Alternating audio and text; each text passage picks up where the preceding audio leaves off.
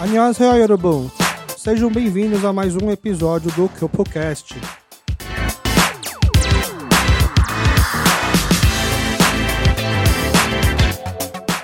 No episódio de hoje, uma conversa muito rica e inspiradora com a professora Yu. Um bate-papo sobre cultura, história, educação e principalmente livros. Espero que gostem.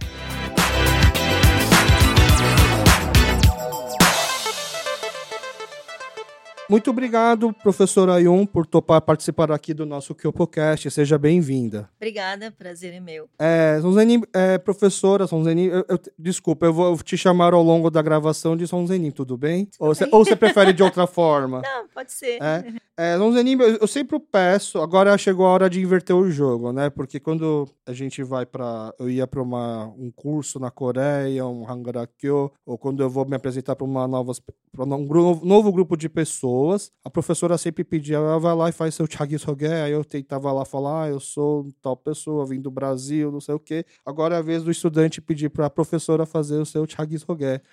É, algo não precisa ser muito longo, algo simples, poucas palavras que você acha que possa te ajudar a se definir para que os nossos ouvintes possam conhecer um pouco melhor quem é você. Bom, gente, eu sou Im Yun Jong. Em português, o meu nome não é nada agradável. Yun Jung In. Não tem o que se fazer. Ainda ganhei um parque de casada, ficou pior. Uh, vim para o Brasil quando eu tinha 10 anos. Depois, eu fui fazer mestrado na Coreia em literatura. Voltei, fiz o doutorado aqui e hoje eu sou professora e coordenadora do curso coreano da USP, que foi criado em 2013. Uh, antes de eu me tornar professora, eu atuava como tradutora juramentada, é, é profissão que eu até exerço até hoje. Sou mãe de dois filhos, também sou tradutora literária, já traduzi vários livros uh, coreanos para o português um, e ainda consigo encontrar um tempinho para fazer o meu hobby, que é música. Ah, música,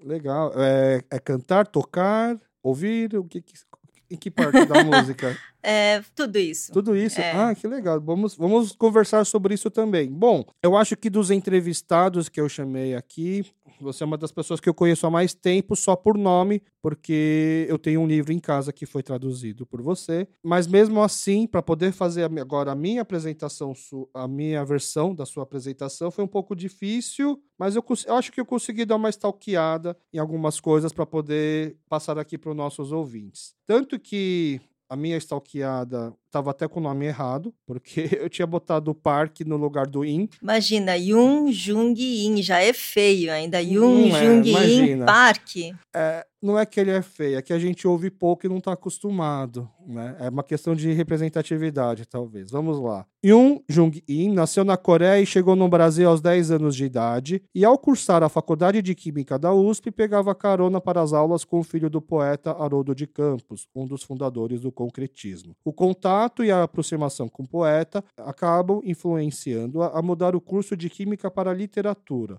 Logo na sequência, faz mestrado na Coreia em literatura coreana, voltando para o Brasil, começa a traduzir livros do coreano para o português, sendo seu primeiro trabalho O Pássaro que Comeu o Sol, uma coletânea de poetas coreanos contemporâneos, teve a revisão feita com a ajuda do próprio Haroldo de Campos, um dos mais importantes poetas brasileiros. Eu falo aqui um dos mais importantes poetas brasileiros porque, na minha fase de estudar para vestibular, é um dos poucos poetas que eu lembro, que eu gostei, mas porque eu acho que ele mexia muito com essa parte visual, né? Então, para um, para um jovem que não tem capacidade de interpretar um poema, você ver lá poemas onde as palavras fazem um jogo mostrando uma, algo visual é muito diferente, né? Alguma coisa para mudar aqui nessa auto-apresentação? Não, dá basicamente correto, mas a minha ligação com literatura é muito mais antiga do que isso. Ah, sim. É, então, é, existia lá alguma coisa já dentro, ou anterior, e aquilo casou com esse encontro com o Haroldo, né? Uhum. É, eu lembro que quando eu tinha 10 anos, antes antes de 10 anos, quando eu morava na Coreia, era uma devoradora de livros, mas assim, era uma rata de livros. Chegou um momento que não tinha mais livro para ler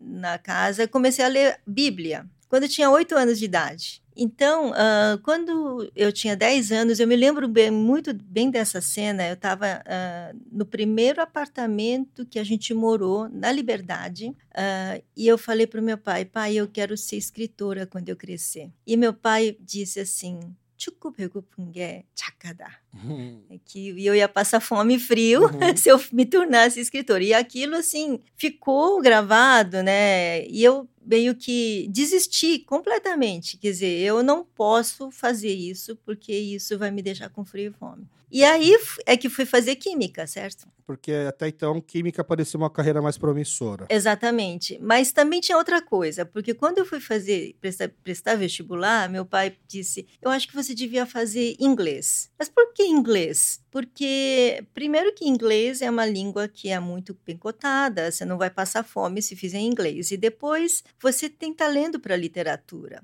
Ele reconhecia é, o talento, é, é. pelo menos. Aí eu, naquela época, era aquela rebelde sem causa, entendeu? Aí eu fui fazer a coisa mais distante que podia imaginar de literatura. Aí fui fazer química. Meu pai ficou uma arara. Química? Você não tem nada a ver com química. Falei, mas eu vou fazer química. Aí, mas você ia bem, pelo menos ia bem em química. Sim, sim, sim. Estudar nunca foi um problema. Estudar realmente nunca foi um problema. Mas veja, Química é um curso integral, das 8 às 6 da manhã. Ah. E a gente ia lá para viver parte do dia, a maior parte do dia lá. Então, entrava lá 8 horas da manhã, saía às 6 da noite. E fiquei nessa vida quatro anos e meio. Ah, quase se formou, então. Não, eu me formei. Ah, se formou em é, Química. Então, meu, a minha graduação é em Química. Ah. E aí, no último ano, eu quis fazer uh, letras. Né? Aí finalmente resolvi fazer letras. Aí fez faculdade ou foi só? Aí já foi direto para Não, aí eu prestei de novo vestibular. Uh, eu passei na PUC, passei na USP. Claro que eu fui fazer na USP, fiz um ano. E depois que eu fiz um ano, eu ganhei uma bolsa para ir estudar na Coreia. Foi a primeira vez que abriu vaga para o Brasil, porque esse programa era mundial para filhos de coreanos estudar na Coreia. E foi o primeiro ano que abriu vaga para o Brasil, eu fui fazer lá. Né? E assim, então, até então, na, até aquele momento, eu já tinha quase pronto esse livro já. Ah. Né? Não foi depois que eu voltei, né? Então esse livro estava pronto e só demorou mais porque o Paulo Leminski morreu no meio do caminho, né? Com e a editora não quis fazer depois eu até posso falar o motivo, se calhar. E então eu consegui editar ele quando eu voltei, né? É, mas assim, a semente literária já estava semeada em mim há muito tempo. Entendi. Dos livros. De... Então, na sua família também se consome muito livro? Porque meu você pai, tinha esses livros meu à pai, disposição. É, meu pai, sim. Entendi. E ele chegou a ler seu, algum trabalho seu é, depois em coreano? Porque você começou traduzindo, mas você chegou a escrever também? Não, ainda não, não tive tempo de escrever. Não, nem em português, nem em coreano? É, escrever. Eu tenho um livro de poemas guardado na gaveta. Ah. Algum dia, talvez, né? Quem sabe, depois que eu me aposentar, eu tenha tempo de escrever alguma coisa. O filho do Haroldo de Campos também fazia química?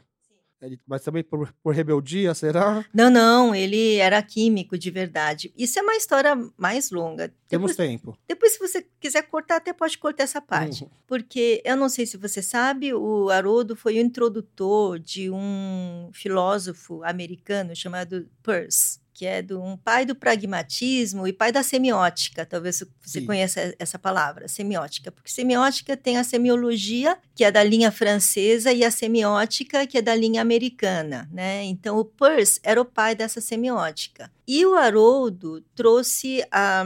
Ele é, aplicou muito a filosofia de Peirce, a filosofia de linguagem do Peirce, na, no concretismo. Então, ele foi introdutor do Peirce no Brasil, lá no departamento, esqueci, mas lá na PUC, onde ele era professor. Uh, e, inclusive, ele deve ter chegado a ser o presidente da Associação Mundial de Semiótica, uh, girando em torno do Peirce. E o Peirce era químico, ele havia sido químico, né? Então, acho que foi daí veio que a, a inspiração para o Ivan. É, fazer química. Nossa, que. Uhum Bem viagem, né? né? É. Como ele foi para lá. É. E aí... E aí, o incrível é que o Ivan também não exerceu profissão de química. Não, Não. entendi. Mas o ele acabou falando pro pai que ele tinha alguma colega coreana.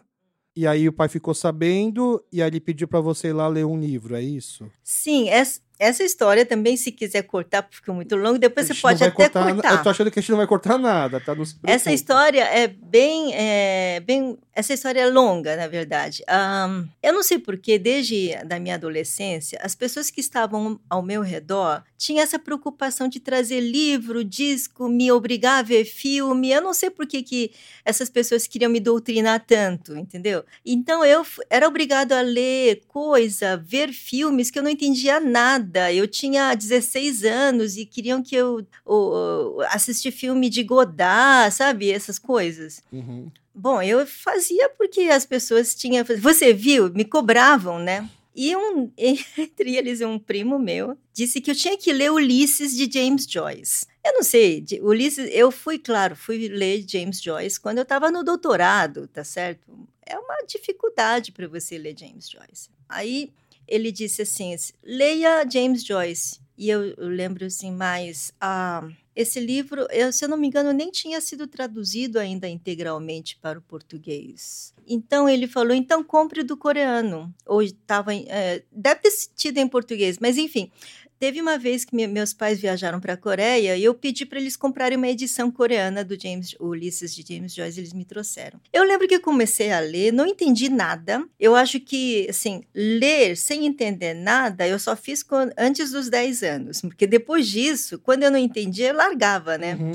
Então eu lembro de ter lido alguma coisa, eu falei, que doido. Aí eu deixei encostado. E foi quando o Haroldo começou a fazer muito muito bafafá, falando sobre, sobre Ulisses de James Joyce, teoria da tradução, baseado na filosofia de Peirce, filosofia, teoria da linguagem tal. E, ah, e nesses trajetos com Ivan, ele vivia falando de semiótica, Peirce, tradução tal, né? Ah, e o Ulisses, James Joyce, James Joyce, Aí James um- Joyce. Aí eu falei, ah, eu tenho esse livro em casa. Aí o que? O quê? Você tem Ulisses em coreano? Meu pai, meu pai vai te chamar. Aí é, realmente eu fui sumariamente chamada para a- Convocada. convocada para o Haroldo para que eu lesse o monólogo da Molly, Molly Bloom, que é o último trecho, que é quando a, a personagem a Molly, ela tem um monólogo longo de várias páginas e ele queria que eu lesse aquilo em coreano para ele. Interpretando praticamente. Sim, eu sempre tive essa coisa com minha voz, eu sempre tive uma relação forte com isso. Então, eu fui lá e li, ele ficou, né? é, e ele disse uma palavra muito bonita, que depois ele até escreveu em algum texto que a língua coreana tinha som de sinos, porque é, é o iambatim, Aham, né? aham. Sang, né, ang, Uhum. on, né, que ele descreveu isso como som de sinos, né, que era uma língua muito linda. E aí ele falou: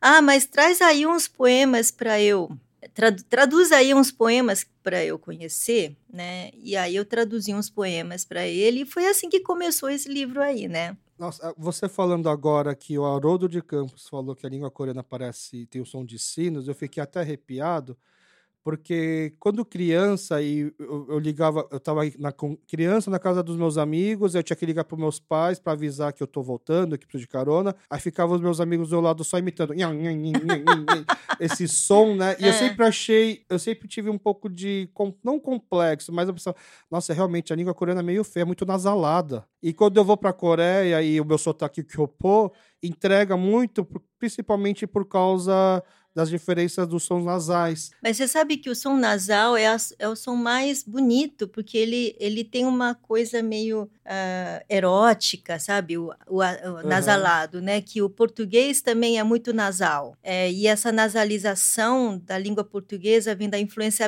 africana, né? Hum, né? Ah. Esse som, né? que não tem, por exemplo, no português, português de Portugal, que é muito mais duro o som deles, por falta das nasais, né? Entendi. O problema é que quando você traz essas nasais coreanas para o português, fica bang, sangue, pung, sabe? E aí a coisa que é mais linda em coreano, né, fica a coisa mais pitoresca em português, né? Nossa, mas assim, eu agora com quase 40 anos, eu tirei esse bloqueio do tipo, ah, eu sou coreano nasalado, é meio feio, entendeu? Imagine, né? É, agora... Quando os estrangeiros falam não sei se você já ouviu falar, é, os estrangeiros falam que o português é muito gostoso de ouvir. Uhum, porque os, o português tem muita nasal e, e, a gente pronuncia muito as vogais. Então, por exemplo, Portugal, eles falam Portugal, né? Então, é bem... Eles comem as vogais, né? E as vogais e as nasais é que deixam a língua uhum. é, eufônica, né? Nossa, que legal. Eu, eu tive aula... Eu sou formado em publicidade, eu tive aula na SPM. E o meu professor no primeiro semestre foi o Mário Chami. Na, é tanto que quando eu fui fazer a pesquisa, né, para assim, deixa eu só para não falar besteira, eu lembro que Haroldo de Campos é, é, é, desse movimento literário, mas eu acho que o Mário Chami também era. Aí eu fui dar uma pesquisada e depois eu vi que na verdade não, ele era de um outro movimento, que ele até era do é, concretismo e acabou saindo e depois ele criou o movimento, participando de um outro movimento que é o Poesia Praxis, eu acho que chama, né? E eu lembro que as aulas do Mario Chami eram extremamente chatas, né? Só que, as só que as pessoas que entraram na SPM junto comigo, e isso eu já comentei em outro episódio, eles tinham já mais um portfólio, um background, eles já liam mais, tinham mais cultura. Então eles eram fascinadas pela aula dele. E eu ficava assim, meu Deus, que professor chato, né? E para mim sempre foi essa pegada do poema. Então eu nunca me interessei tanto com poema. Só que quando esse livro chegou para mim, quando eu era, acho que eu tinha, acho que 10, é 93? É, eu tinha 10 anos. Quando esse livro chegou em casa, eu não lembro se foi meus pais ou meu irmão que comprou, que trouxe. Só por ser coreano, eu comecei a ler. Né? E, era, e era legal, porque você tem a versão coreana de um lado, português do outro. E aí, muitos poemas aqui é, começaram a fazer muito mais sentido para mim. Aí eu fiquei pensando, nossa, será que é só por questão de o poeta ser coreano e eu, de alguma certa forma, também ser coreano e conversar melhor? Ou será que é trabalho da tradutora, porque eu cheguei a pensar nisso, porque uma coisa é você traduzir uma história, é, agora você traduzir um poema, é, a parte das palavras, a linguagem é uma coisa totalmente dif diferente. Você precisa dominar as duas, né? Ou estou falando besteira? Eu tenho uma teoria minha. É, isso, que, que, não é, que não é nada acadêmica, na verdade, né? Que é assim. Quando você vai traduzir um poema do inglês, do francês, que são línguas mais próximas do português, eles trabalham com um sistema poético semelhante. Então, por exemplo, se no inglês você tem um, o, o, o poeta fez versos de oito sílabas, ou oito pés, não, não, importa. E aí, no português, eles tentam reproduzir esses versos, porque são formatos de versos já consagrados. E aí o cara fez rima, ele rimou a primeira com a segunda, depois a primeira e a terceira, a segunda. Eles tentam reproduzir em português. Então, você pega um, um poema traduzido para o português, às vezes aquilo fica difícil de entender. Porque o cara teve que né, fazer muito malabarismo para tentar uh, encaixar nesses formatos que já são consagrados. Agora, você vai traduzir do japonês, do coreano, do chinês, você tem que abrir mão desses negócios. Tá. Então, acaba o, o, fica muito mais livre para, para o tradutor. Então ele vem meio que já interpretado para você, você entendeu? Então tem muito a mão. O tradutor não é só um tradutor nesse caso, né? Eu acho que tem a, a, a disparidade da língua deixa mais livre ainda o tradutor fazer e deixa mais compreensível, porque o cara vai traduzir pensando como o outro vai conseguir ler aquilo. Uhum. Então, é claro que tem, ah, digamos, tem uma parte que, que, é meu mérito, né? Mas mesmo se não fosse eu, ele ficaria mais inteligível. Essa é a minha teoria. Entendi. Por exemplo, você não precisa se preocupar com rimas aqui, então? Não, nem com o, nem com, uh, com, com o cumprimento do verso. É, é, exatamente. Mas aí não é uma perda, talvez? Ou é, então, é, é uma, uma perda... perda... É uma perda. Por isso que você precisa... Uh, talvez ser mais criativo, né? É, o Haroldo chamava isso tática de guerrilha, porque você já começa perdendo tudo, certo? Tá. Você começa eh, você com menos monte, tá certo? Entendi. Até você chegar no ganho, você tem que atacar onde dá, né? Então você faz um joguinho, um jogo de palavras aqui, você coloca, usa palavras mais bonitas que, que, que soam melhor, né? Você busca construções que são mais interessantes, né?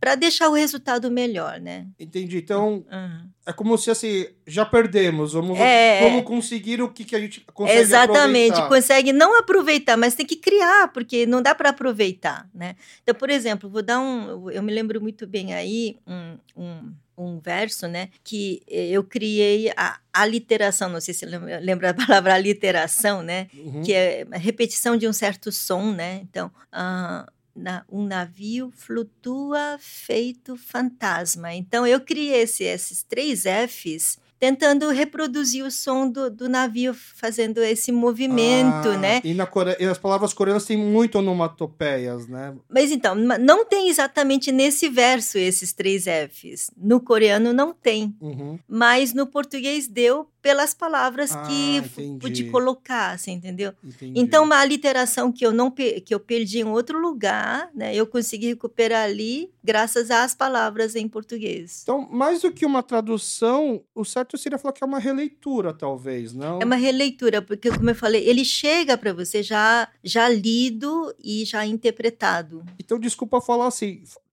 O primeiro livro coreano traduzido para português, ser um livro de poemas não é uma péssima escolha nesse sentido? Agora, eu vou te falar uma coisa que ah, é um mistério para mim. Eu tenho uma certa dislexia. É, eu sei que é estranho para você, É. porque eu já, já era uma rata de livros quando era criança, mas eu acho que na vida adulta eu, eu perdi essa capacidade de ler qualquer coisa. Porque tem gente que é aquele leitor compulsivo, viu um texto, sai lendo. Não sou, eu sou ao contrário. Se eu vejo uma palavra cheia de palavras, uma página cheia de coisa, eu- a minha primeira impressão é assim. Então, o, poe- o poema, para mim, é mais fácil de entrar Ah, tá. do que. E também tem essa coisa de você ter um poema que tem alguns poucos versos, que embora, pela, embora seja difícil de traduzir, para mim, o começo, meio e fim tá lá dentro de uma página. Não sei se você consegue entender. Para mim é muito mais fácil ficar trabalhando nisso do que fazer uma prosa que só vai terminar daqui a 300 páginas. Eu acho que eu consigo entender. Porque, por exemplo, quando eu tinha 10 anos, eu, ganhei, eu fiquei em terceiro lugar no concurso de redação do meu colégio. Eu acho que se bobear foi só do- da turma de manhã, se bobear, não é nem do colégio inteiro. Só que a minha mãe ficou aquela coisa assim, mãe coruja, nossa, meu filho vai ser escritor. Aí, desde criança, por exemplo, o que, que você quer ganhar de presente de Dia das Mães? Ah, eu quero uma carta. Ela me incentivava a escrever. Ah. Né? Então, eu, fi- eu fiz alguma coisa errada, é, castigo, escreve uma carta explicando por que Ah, você que fez algo bonito. errado. É, é, É, é fe- torturante. Isso fez, por exemplo, você fala bem, você se comunica bem, isso vem disso daí, você não pode descartar. Mas, talvez, Ah, né? Mas chegou um determinado período pequeno da minha vida, eu cheguei a acreditar nisso. Talvez eu possa escrever. Tanto que eu, minha formação é publicidade e redator publicitário. Só que, por que, que eu fui para esse lado, né? Apesar de não ter trabalhado com isso. Porque eu ainda achava que eu tinha algum tanto para escrever, mas eu não gostava de escrever textos grandes. né? Na publicidade, existia, não sei, faz muito tempo que eu não trabalho no estudo, existia o termo sair blusa, que eram os comerciais padrões, onde é uma foto grande, aí o texto embaixo. Ah, tá. E eu, eu, gost... eu queria ser só, eu queria só fazer o título, onde, que- onde entra o trocadilho. Ah, Aí todo o texto explicando, eu não queria fazer. Entendi. Tanto que eu cheguei a pensar uma, um- quando voltando a, a termos de poema, né, além do concretismo, uma coisa que eu gostava muito é haikai, porque é muito curto, né? E quando e aí e de novo, né, como você jovem amarelo numa escola brasileira, aí você ouve, mesmo que seja uma palavra japonesa, mas você vê que é uma coisa que veio de lá, você se interessa muito. E aí os primeiros haikais que eu comecei a ler em português, né, se eu não me engano, era Stop, a vida parou, ou será o Hum. automóvel. Nossa, isso é poema, acho que isso eu consigo fazer. acho que eu, acho que para isso eu tenho talento. Eu Uhum. cheguei a imaginar isso. Então, É, poesia não deveria ser essa coisa de, de redoma, né? Poesia é o que você escreve, porque, o que você pode escrever, né? Entendi. Hum. E aí, depois desse livro, os próximos livros também foram livros de poema. Sim, o segundo também foi. O, o, foi... que o segundo e o terceiro, que foi com a ajuda do Haroldo ainda, não? Não, os, o segundo foi de poesia tradicional, Tá. chamado Shijo. E aí o terceiro fo- ah, é um- era uma coletânea de um autor. Tinha poesia e prosa. Tá, Até esse terceiro livro, o Haroldo que viu tudo, revisou tudo. Foram, assim, verdadeiras aulas, né? Eu me lembro muito bem. Tenho até o meu texto já rabiscado com, ah, com a letra do Haroldo, né? E aí depois ele faleceu, né? Aí depois eu fiz ah, prosa, né? Mas eu cheguei a fazer um último, o último que eu fiz, ah, o Chiclete, um livro de poesias que eu adoro muito, adoro. Contemporâneo também. É, ele teve aqui no Brasil a- 2019. Uhum. Ah, e depois um livro ah, do século XV, ah, que foi em 2018, se eu não me engano, que eu, ou deze- 17, que eu fiz, eh, era do século XV, mas aí são narrativas recheadas de poesia. Tá. Né? Então, Uma eu, coisa na pegada meio Camões. é, eu gosto de traduzir poesia, gosto. É, vo- É, Mas assim, eu gosto de traduzir poesia porque eu acho que eu não preciso reproduzir o esquema métrico nem as rimas, entendeu? se tivesse que começar a ser muito aí, rigoroso. aí eu acho que não ia, não ia rolar. E ao contrário, você também chegou já a fazer tradução de coreano, de português para coreano? Já, mas ah, depois eu, ah, eu, eu fiz, eh, em 88, que era, foi o ano da Olimpíada de Seul, eu estava em Seul. Eles fizeram um festival internacional de teatro e convidaram ah, trupes de, de vários. E convidaram o grupo Macunaíma do Brasil.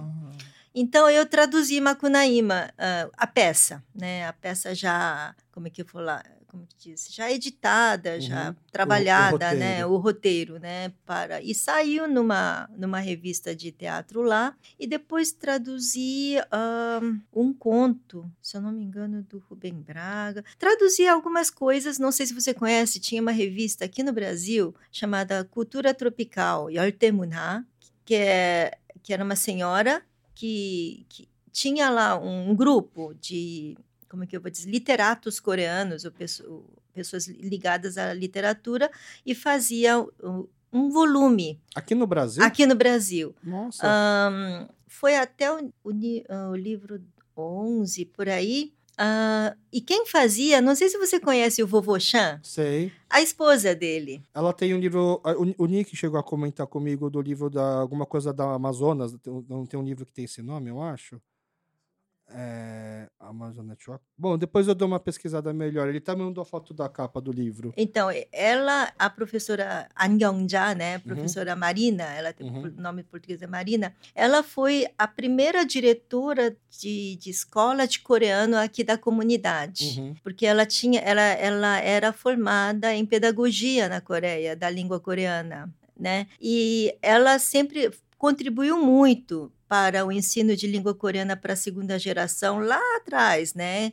Antes da época de polilogos, tá Só, certo? só um parênteses pro pessoal que tá ouvindo, o vovô Shang é o famoso vovô que desenha pros netos no Exatamente, exatamente, milho- é. Muitos seguidores que ficou muito É. famoso. Eles estão no- na Coreia agora, né? Agora, agora acho que estão nos Estados Unidos Uhum. passando férias. Sim, sim. Eu acompanho direto. Então, ela contribuiu muito para essa manter e, assim, na época que ela era diretora, a coisa era muito mais, como é que eu vou dizer, alegre, muito mais recheado do que depois o que se tornou esse colégio Polilogos, que o fim foi melo- meio melancólico, né? Não sei se É você polêmico a É, história. a- tem- aquilo lá, né? bastante programas. É, então, ah, ela fez um ótimo trabalho e ela também montou esse grupo e editou esse livro, Cultura Tropical, onde eu traduzi vários poemas brasileiros para o coreano, né? Ah, tinha também crônicas, crônicas e poemas eu traduzi para esse livro. E É, é mais fácil ou é mais difícil? Ou é a mesma coisa? para mim é mais difícil, porque, é, de, de qualquer modo, a- a o português é a minha primeira língua. Eu sei que a maioria das pessoas que vem aqui com 10 anos de idade é, não, não considera português a primeira língua, né? Mas o meu caso é um pouco diferente, porque de, a um certo momento eu perdi completamente a, o contato com a comunidade coreana. Ah. Então, claro que a minha única relação era com, com a minha família, né? Então, essa minha convivência convivência, não vou dizer convivência com os brasileiros, mas com esse corte que eu tive com a comunidade coreana, me fez perder um pouco a língua coreana. Isso foi quando, mais ou menos? Adolescência? Adolescência, é, porque, bom, muito resumidamente, eu sofri bullying na igreja, né? Ah. E aí, uh, eu mergulhei no português. Então, teve uma época que eu era muito solitária, vivia lendo uh, jornal. E aí eu percebi que eu não entendia metade do que estava escrito na, no jornal, mesmo porque eu era muito cega. A sociedade. A sociedade, a economia, a política, eu não sabia nada. E também percebi que meu português era pobre. E aí eu comecei a a procurar cada palavra que eu não conhecia, tentava entender. Então, foi um período de aprendizado que eu adquiri a língua portuguesa. Então, uh, ah, para mim, é mais fácil falar. Eu, eu, não seria capaz de dar uma aula em coreano como eu dou uma aula em português. Ah. Né? Então, para mim, o português é muito mais fácil. Quando o Polilogo surgiu, é, eu lembro que teve um concurso de poema coreano, onde as pessoas era para os jovens irem lá recitar. Eu, eu fui jurada. Nossa, porque Você eu, foi? Eu, eu, fui de terno e eu recitei Tindarlekot. Por que, que eu recitei Tindarlekot? No meu Hangarakyo, a gente teve uma aula sobre uh hum. e eu gostei muito do poema, da interpretação que o professor deu, e eu aí você pode me falar se está certo ou errada, porque o que parecia ser um poema meio bobo, falando de saudade de namoro, de alguém amado que se vai, ele, ele me trouxe uma outra interpretação que era como se fosse a saída do Japão na Coreia e a raiva que se ficava da vingança, né? Inclusive no programa que a gente fez com a cineasta Paula aqui, a gente falou muito sobre essa coisa da vingança coreana. e aí aquilo lá já me despertou um pouco disso, assim.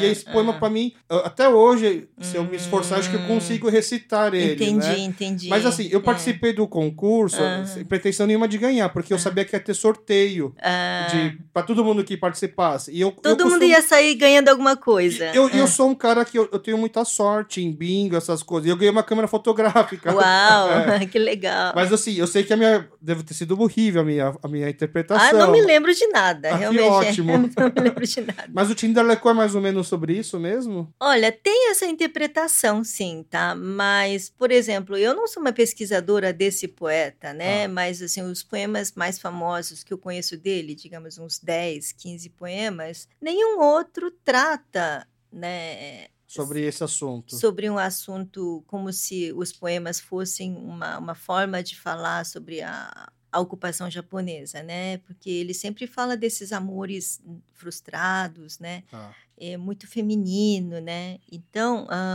eu acho que é uma possibilidade de interpretação, sim, tá? Uhum. Mas, assim, o, o bonito dele é aquela delicadeza e aquela mágoa. Na verdade, a coisa da vingança vem da mágoa, né? Uhum. A mágoa é a Han, né? Uhum. Então a gente fala que a Han se coagula dentro do. Isso é bem uma, uma coisa é uma viagem para dentro da, das emoções tipicamente coreanas. É né? Tanto que quando eu aprendi, e eu é. aprendi essa palavra Han, eu é. ficava achando que era o mesmo Han de Hangul. Não, é, não. Porque não, é. tudo parecia estar em volta disso. né? E, nossa, coreano tem até o nome do próprio do país e tem a ver com essa raiva interna. Eu achava pois que. Pois é, mas. Uh Han realmente ele expressa uma, um sentimento muito coreano, que é quando a mágoa se coagula, né? Ele fica lá e você isso, isso uh, foi uma, um mote muito utilizado nos filmes, nas músicas, né? O meu amigo chama de música de corno,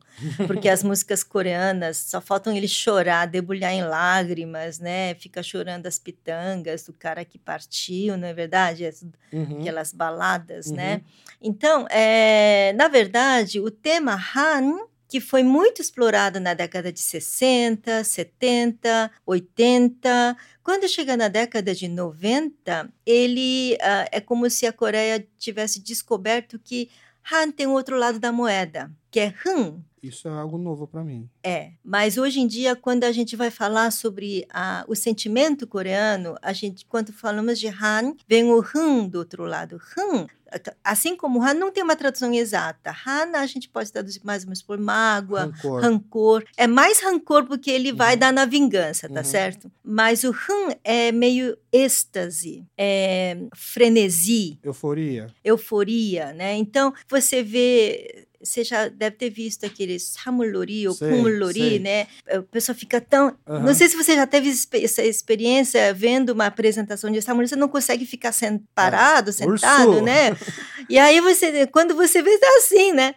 É, isso tem o Han coreano, que é esse frenesi, êxtase frenético, né? Que é o outro lado da moeda do Han. Então, uh, você vê, o coreano é, é, uma soma desses dois lados completamente opostos, é né? Yang. É o yin e yang, mas assim, é um yang forte e um yin forte também, não é uhum. verdade? Não é nada, não é nada chuchu, picolé de chuchu, é uma coisa forte mesmo, né? E o Han, hoje em dia, se manifesta através do uhum. dos idols também, do né? É, do K-pop também. E talvez o Han mais nos filmes, né? É, exatamente. Ficou é, lá um resquício, né? Uhum. É, o Han, você vê muito, se você olhar... Hum, é, pansori, não sei se você uhum, já teve sim. a experiência de ouvir pansori, os cantos de pansori, uhum. muito Han, né? É, no K-pop, eu acho que antes do K-pop se estourar, o primeiro videoclipe que viralizou aqui no Brasil, no começo do YouTube, é um videoclipe que você já deve ter assistido, onde um fotógrafo fica cego e doa os olhos para a menina. Não, uma menina, ela sofre um acidente no estúdio do fotógrafo, cai. Sim, qual é a música? Olho, qual é a acho música? Que é Yoja Inika, alguma coisa assim. Essa música teve versões em forró, para você ter uma ideia. Né? É, é, resumidamente, é. é Não, menina, eu lembro desse vídeo, eu é. lembro desse vídeo, sim. É. Mas a música é Ojainika? Não, não, não, não, não, não, Eu acho que é. É, né, é, sim, sim. Mas tanto que as pessoas lembram muito mais do clipe do que a música, mas essa música teve versão ah. até em ah. forró aqui no Brasil. muito antes do BTS, hum, né? Uhum. Mas já é, essa coisa da sofrência coreana, porque o. É, é, sofrência é uma boa palavra. É o rancor contrário, né? Porque a menina molha o olho, joga shampoo no olho do, do cara quando tá lavando o cabelo dele aí eles se apaixonam, aí um dia ela vai fazer alguma limpeza na casa dele, deixa cair um, um é, produto Eu lembro desse vídeo, sim, sim. É. E aí o cara doa os próprios olhos, ele podia doar só um, né? Cada é um olhava com um olho e tava tudo certo, É verdade, né? é verdade. É, eu acho, é muito brega, é. mas eu acho que todas as culturas têm um pouco disso, só que a gente consegue talvez expressar um pouco melhor porque é um absurdo alguém doar os seus próprios olhos para uma outra pessoa. A história toda é absurda, obviamente, né? Lógico, né? É, Mas é. acho que é porque saiu uma matéria recentemente. Você sabe que isso que você falou me lembra um filme, ah, Pietá, não sei se você assisti, viu Pietá. Assisti. O cara vai cortar as duas mãos para é. dar dinheiro pro filho, não faz o menor sentido, tá certo? Isso são motivos que se repetem, né? É, o, o, o, o coreano ele gosta de botar as pessoas em encruzilhada, né? E, e, e, com tudo, com tudo. Recentemente na Coreia teve uma trend, assim, um, um assunto que girou, que viralizou, que polêmica, que era assim: tá você e seu namorado sentados para jantar e aí você convidou a sua amiga. E vocês estão lá, vocês três jantando e a sua amiga tá com dificuldade de pegar o Kenny, porque o Kenny Hum, gruda um no outro. Sim, sim, sim. E aí o seu namorado vai e ajuda ela a pegar. É, Você é. ficaria brava com isso? e aí virou uma polêmica do tipo assim, nossa, se, meu, se, meu, se o meu namorado faz isso, eu acabo na hora. Eu ficaria brava. Você ficaria brava? Eu falaria assim, eu, fala, eu falaria pro uh, o, o, homem uhum. devia falar pra namorada, ajuda ela, entendeu? Do que ele mesmo tomar iniciativa e fazer, é, né? É que, como eu sou gordo e é comida, a minha esposa fez a mesma pergunta para mim: o que, que você faria? Uhum. É, você, você ajuda, é, assim, é, eu, você, você tá ajudando ela a tirar o quenib, eu fico brava. Você acha que eu tô certo e fica brava? Aí a primeira pergunta que eu fiz, mas era os dois últimos Kenny? Porque se era o último nível, eu quero garantir o meu. Ia fazer a mesma coisa, né? Falei, não, não, vai colar, não. Aí ela ficou mais brava. Né? Você é, não entende como que. Isso não pensa. colou. Mas pra mim, eu juro que eu só penso assim: oh, uhum. se, tá, se, o cara for pegar o Panchar, tá querendo garantir o dele, né? Não. Mas você viu como a gente gosta não. tudo de polemizar, levar pra, uhum. pra motivos pra poder levar mais brigas, né? É, o Tindaleko é um, é um poema moderno ou ele é um poema já mais. Ele estaria numa coleção de po poesia está moderna? Aí, né? Sim, então... Mas assim, existe uma coisa. Você deve ter. Tem o moderno e o contemporâneo. É, essa, é. Era essa definição que eu estava É, mas agora, até onde é o contemporâneo, até onde é o moderno e até a partir de quando é contemporâneo, né? Então, é isso depende muito da situação que a gente fala. Aí é, tem poemas da primeira metade do século XX é, que ele pega o pré-moderno, o moderno, né? E, a, é, e o contemporâneo a gente vê, digamos, vou chutar, a partir da década de 80, é o que seria o contemporâneo, que seria da nossa geração, né? Tem um poeta coreano chamado, acho que, eu acho que é Hans Han-wook, que ele fez o Seoul-shi, já ouviu falar? Não. Inclusive, eu tenho um canal no YouTube de poesia coreana. Não sei se você já stalkeou essa parte. Já, já. tá muito pobre de visualizações, uhum. né? Mas, uh... ó, gente, é pra ver, viu? É pra dar. Como é que chama? Como que as pessoas acham no YouTube esse é canal? É poesia coreana. Só botar poesia coreana. É, é. Tá, sim. Que o Paulo Leminski, que fez o, o prefácio desse livro aí que você mostrou, uh, tem um texto em que ele fala assim: poesia nunca vendeu, tá certo? ele não, tá, não vende, e não está vendendo ainda, certo? E no, talvez nunca venderá. É, e ele diz: é bom que não venda. Não, não é que não. Não, tem que vender, certo? Mas uh, diga lá sobre o seu poeta. É, é, esse Os Haorushi, ele, ele fez sucesso porque ele fazia poemas curtos em relacionado à, à vida corporativa, né? E aí é, eu tô, eu tô, tô chutando, tô inventando, assim, por exemplo, ah, meu é, que angústia ficar tendo que aí, juntar tanto, toda hora todos vocês, não sei o que, assinado o grampeador, por exemplo. Era uma coisa meio assim. E tem um poema dele que é, é meu primeiro trabalho de tradução, brincando assim, porque eu vou até procurar para não falar besteira, mas assim, eu acho que é assim, 내가 좋아하는 거니까 네가 좋아했으면 좋겠다. 너를. Era assim, ou seja, traduzindo, como é algo que eu gosto, eu queria que você também gostasse, você, né? E aí eu quis homenagear minha esposa no, em alguma data, de, não sei se era aniversário de casamento ou de namorados, com esse poema, e eu botei a versão coreana, e aí fiquei com muita dificuldade de fazer a, essa tradução final, o você, porque é, eu gostaria muito que você gostasse, porque é algo que eu gosto muito.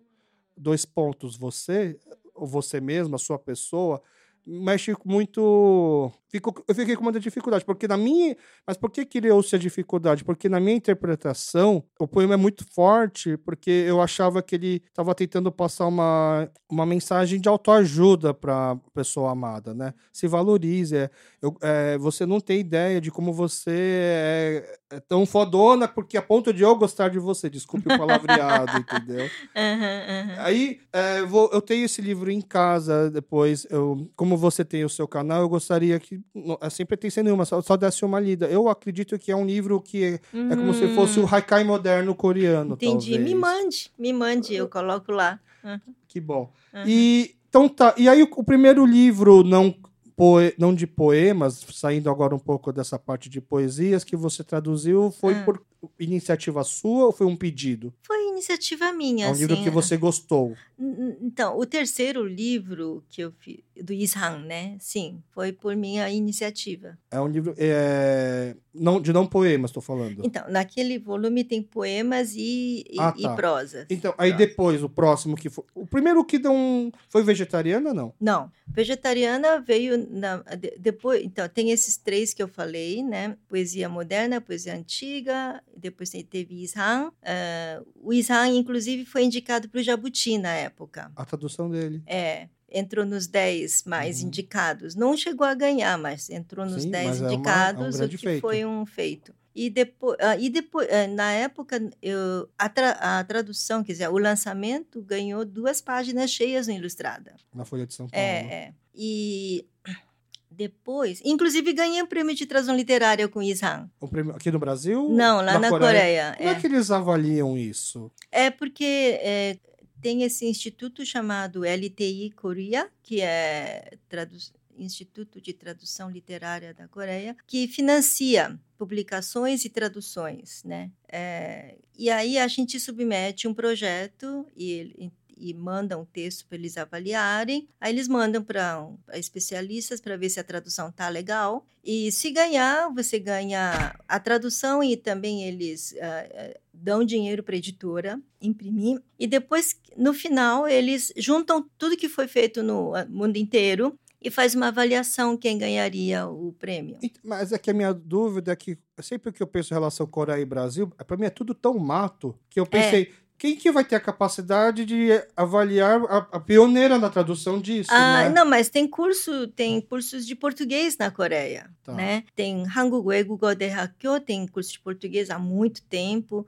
Tem Busan Wegugo que também tem curso de português. E agora uh, tem o Tanguk Terrakyo, que também tem curso de português, né? Então, ele, e dentro desses cursos tem professores nativos. Ah. Então, eles podem mandar para eles, ou eles podem mandar para diplomatas, porque tem muitos diplomatas que têm que gostam de literatura. E esses cursos são todos nível superior? Sim, sim. Uhum. E por que e aqui no Brasil a gente tem quantos cursos nível superior língua coreana?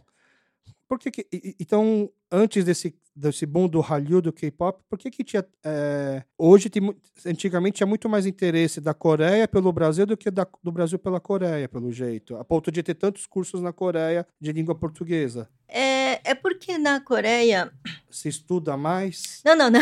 É que a Coreia é um país pequeno, tá. né? Ele sobrevive graças às relações internacionais porque ele ah, não é autossuficiente, entendi. né? Então ele sempre viveu de comércio exterior, tá? E tem que fazer comércio exterior com todo mundo. Ah, então, então, foi uma necessidade. É uma necessidade, sim, é, essencial, digamos assim, da e, condição coreana. Então, o, o, perfil de quem fazia esses cursos eram pessoas que talvez não, não, é, não é uma paixão pelo Brasil, pela língua, é, é um currículo mais curricular. É que eu não sei se você é, sabe como funciona as coisas na Coreia. É assim, você chega no terceiro ano, eu também não sei assim detalhes porque eu não vivi lá, né? Mas tanto quanto eu sei, você chega no terceiro ano, uh, você vai fazendo simulados, tá certo? Para ver onde você conseguiria entrar, tá? E você parece que você, você só consegue entrar numa faculdade se o seu professor responsável assinar por exemplo, não, não vai adianta você vai dizer, eu quero prestar vestibular para medicina de saúde Hakyo. Se o professor não assinar isso daí, você não pode. Tem que ter uma recomendação. É, tem que ter essa recomendação. E aí o professor vai pesar a nota que você tem no simulado e as notas de corte de cada curso, né? Então, por exemplo, provavelmente quem for fazer português vai ter uma nota de corte lá, lá embaixo, né? Então o cara vai dizer: olha, pela sua nota, talvez você consiga fazer um, paquistanês, tá certo? Português, né? Ou sei lá, alguma língua assim, muito, sem, sem muita, né? Daí o cara olha, né? Não, acho que português, Brasil é um país grande, tem futuro, né? É, então acho que talvez eu tenha mais uh, chance fazendo português. É mais ou menos assim. É claro ah. que eu estou depreciando um pouco. É claro que dentre essa população tem pessoas que têm um amor genuíno pa, pelo Brasil uhum. por motivos pessoais, familiares, né? Ou por, porque ama Pelé, não sei, tá certo? Ou ama samba ou bossa nova. Mas tem muito de, disso também. É claro que depois vai mudar, né? Quando tem a coisa dos BRICS, né? Aí o pessoal, não, Brasil é o país do futuro, daí muita gente vai para o Brasil, tal, é, português, né? E agora, por exemplo, na Universidade de Seul, tinha o departamento de espanhol, né? Eles já mudaram o nome para uh, ah, hispano, qualquer coisa, para já incluir o Brasil, né? Então, tem Vai depender um pouco do Brasil. Se o Brasil for muito bom, muito bem, né, vão saltar mais cursos na Coreia. Então, voltando em cursos, assim, você foi a, a, é, foi a USP que te chamou para fazer um curso? Você que teve que propor? Como que surgiu o interesse no Brasil de ter um curso de língua coreana numa faculdade? É, então, um, o governo coreano sempre teve interesse em semear cursos de coreano no mundo inteiro desde há muito tempo, né? Então, através do consulado, a gente conseguiu colocar um curso extracurricular. É, mas, o, mas com o curso extracurricular, chegou num momento que a Fundação Coreia disse: olha, o mundo inteiro, as faculdades do mundo inteiro só querem colocar cursos extracurriculares. Ninguém quer colocar um curso de habilitação ou de graduação, ou até nem nenhuma disciplina optativa querem tá certo? Então eles falaram: não, agora chegou, chega. A gente só vai dar dinheiro se o curso for no minimamente uh, ele, eletivo ou optativo. Uhum. Uh, foi uma boa política, tá certo? Então um, a USP não queria, mas eu já estava dando aula, curso como curso livre, né? E naquela época só tinha filhos de coreanos, não tinha um brasileiro. Quer dizer, tinha um brasileiro que namorava uma coreana, né? Ou uma brasileira que estava noivo de um coreano. Uhum. Mas assim, não tinha brasileiro. E a maioria, provavelmente, gente que já frequenta a USP. Sim, Porque sim. A USP é longe para é, nós É verdade, é né? verdade. E aí, Uh, veio, teve uma vez que a, o presidente da Fundação Coreia veio visitar o reitor da USP e a gente concordou em colocar um curso uh, optativo, valendo créditos né, que era o créditos é o que eles queriam. E a gente ficou nisso de 2005 até 2012, sete anos, oito anos só no optativo, né? Uh, agora, essa passagem de, um, de cursos optativos para uma graduação não foi fácil, tá? Não foi fácil porque alguém precisa vestir a camisa lá dentro. E eu não sou uma interna, não sou, não estou lá dentro. E a USP é uma coisa gigantesca, tem várias instâncias, tem comissão de tudo e quanto é coisa, né? Quem que vai uh, arregaçar as mangas montar um projeto, um dossiê para provar para a universidade, para provar para todas essas instâncias que nós precisamos ter um curso de coreano. É um, quase um lobby. É, precisa de um lobby, porque você. É, qual é a legitimidade? Se a USP tem mais uh, pressa em colocar um curso de relações internacionais, coisa que não tinha há muito, algum tempo atrás, ou de terapia ocupacional, que também é um outro curso novo, né? Eles também devem ter um cobertor curto, um orçamento curto que não dá para simplesmente fazer tudo. Com certeza. E curso de coreano era uma coisa assim, sapafúrdia, né? Imagina, curso de coreano a gente tem que fechar o curso de ar armênio, o curso de russo que tem, tá certo?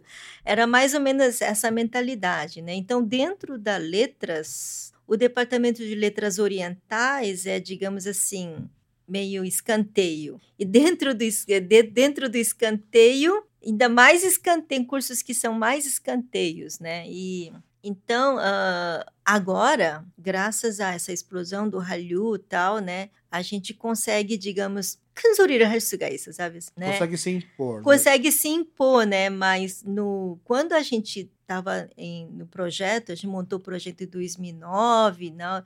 e aí passou dois anos indo de, de, de instância para de comissão em comissão, foi duro, viu? Foi duro. Mas... E aí, ainda por cima, tinha muitos professores que falavam, falavam, ficavam cochichando. Imagina curso de coreano, não tem o menor sentido, tá então, certo? Hoje o curso de coreano da USP, é, se eu quiser fazer ele, como eu preciso botar no vestibular o quê?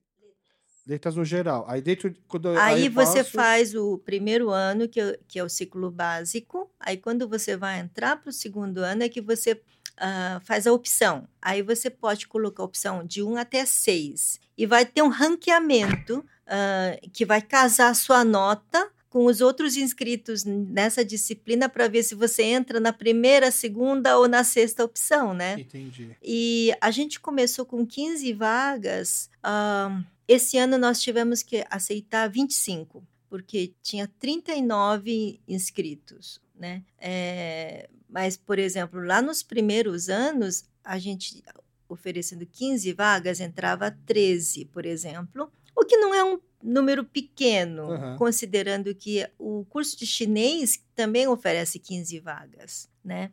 E, uh, mas aí, digamos que entre os 13 que entraram no primeiro ano, tinha gente com média ponderada do primeiro ano de 6, entendeu? 7. Agora, esse ano a gente tem a, o, teve o luxo de cortar nos 25, porque já é muita gente já é difícil. Uhum mas cortou nos 8,5 por aí, né? Nota mais alta. É, nota mais alta. E, e aí são quantos anos? E aí são três anos, de né? Core... Aí é. até, e tá até se formar no segundo até o quarto ano é, e vai ter coreano. É pouco, três anos de aprendizagem. É, é isso que eu ia perguntar. É, aí pouco. se formando, ele sai com em que nível de coreano? Aí vai de cada um. É. Vai de cada um, porque teve gente que já por exemplo, esse ah, mas ano. Tem um mínimo, porque se ele passou é porque o mínimo ele sabe fazer. Pois é, é, porque o Topic, né? Ele exige, por exemplo, habilidade para fazer redação, né? Coisa que a gente não tem muito tempo de trabalhar. A gente até faz a redação, é, mas a gente trabalha muito mais a, a capacidade de compreensão, né? Gramática. Então, um, a minha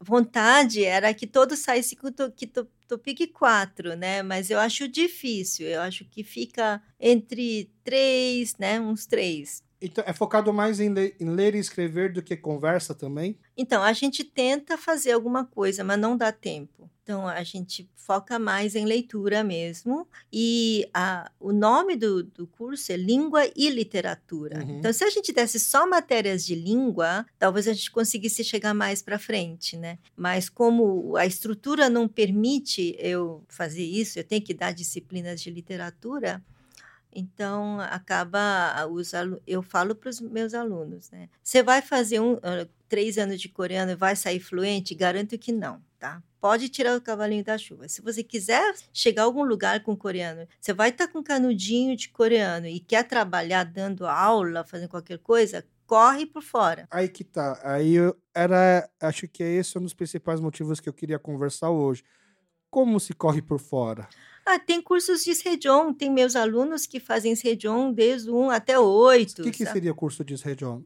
É o Instituto Sejong, você não conhece? Ah, tá. Instituto Sejong é curso de coreano uhum. uh, que hoje, hoje em dia, aqui em São Paulo, é oferecido dentro do, do, do Centro Cultural. Cultural na Paulista. É na Paulista. Tem o curso do Bom Retiro, tá certo? E é um curso bom bom ou ruim não importa muito. Importa, importa você fazer, é, você adquirir uma palavra a mais que seja, ter esse contato contínuo, né? E daí você, aí eu falo, tá, trabalha, não tem tempo de fazer, vai lá e mastiga músicas, novelas, pega as novelas e repete o, o, cara, o que o cara fala, é, decora o que ele fala, tá certo? Porque com uma mentalidade auleira você não vai chegar. É, é a, melhor palavra que você usou para definir mentalidade oleira, porque eu entendo que para um jovem interessado, até canal de YouTube, não estou desmerecendo também, mas assim, até, até por conta própria, YouTube, novela, consegue aprender. Eu vejo, eu vejo muitos é, brasileiros e, falando muito bem. Então, aí eu cheguei à conclusão que é, a capacidade de aprendizado de uma língua deve ser um DNA separado. Tem gente que tem e tem gente que não tem. Tá. Você entendeu? Então, tem gente que a, a gente ensina cinco, o cara consegue aproveitar 20. E tem cara que a gente assina 20 e não aproveita cinco. Isso é uma, uma aptidão, assim, eu acho que é muito. Não é só interesse e esforço, não, mérito. Não, não. Eu, essa é a conclusão conclusão que eu cheguei. Tá, porque aí eu, porque eu tava pensando agora assim, do outro lado, por exemplo, como lado de pai, né? Por exemplo, meu filho, ele vai no YouTube coreano, a gente só conversa em coreano com ele. A nossa, a gente tem a preocupação de como vai ser a adaptação dele numa escola brasileira. Mas todo mundo fala pra gente que du dura seis, oito meses, que logo ele vai aprender e vai até esquecer o coreano. Eu vou te, vou te dar a minha experiência. Eu botei minha filha no YouTube coreano. Paguei lá o valor né, durante três anos. Quando ela entrou no primeiro ano primário, numa escola brasileira, ela não falava português. Então, os, os, os amiguinhos falaram, mas ela, como é que ela não falou uma palavra em português? Um ano. Ela esqueceu completamente. Em casa vocês falam em, em português? mistura português. Mesmo assim, ela perdeu completamente a língua em um ano. Tá. E aí, até agora, ela tá recuperando, até hoje. Hoje ela tem quantos anos? Tem 19. E ela, hoje ela tem interesse em aprender coreano? Sim, sim. É. Ela, ela ouve rap e tal, né? Mas ela não tem essa fluência para falar, uhum. né? E, assim, eu vejo que quando perde a língua, perde até a pronúncia. E o que você teria feito para não ter perdido? Se pudesse então, voltar agora no tempo. Então, é, o que você tem que fazer é eu me descuidei um pouco, né, naquele primeiro ano, né? Aquele primeiro ano foi assim essencial, né? Tem que ter contato. É, porque um padrão de eu, eu, por exemplo, quando eu tinha acho que até oito anos, eu não falava nada coreano, né? Assim, muito pouco. É porque eu tinha um irmão mais velho que me fazia essa tradução, assim, tomava bronca em português, em coreano, mas eu sabia, sabia, eu entendia, mas eu não falava. Aí acho que com oito anos viajei para a Coreia para visitar parente, aí meio que fui começando a aprender. Hoje o meu nível de coreano para um Kyopo segunda geração aqui, eu, eu gosto de me gabar que é bom, mas não, eu sei que não é, mas assim, e comparando com os meus amigos é muito bom, né? Mas eu sempre pensei assim, poxa, é, Hangrakyo de sábado, né? Sem querer polemizar também.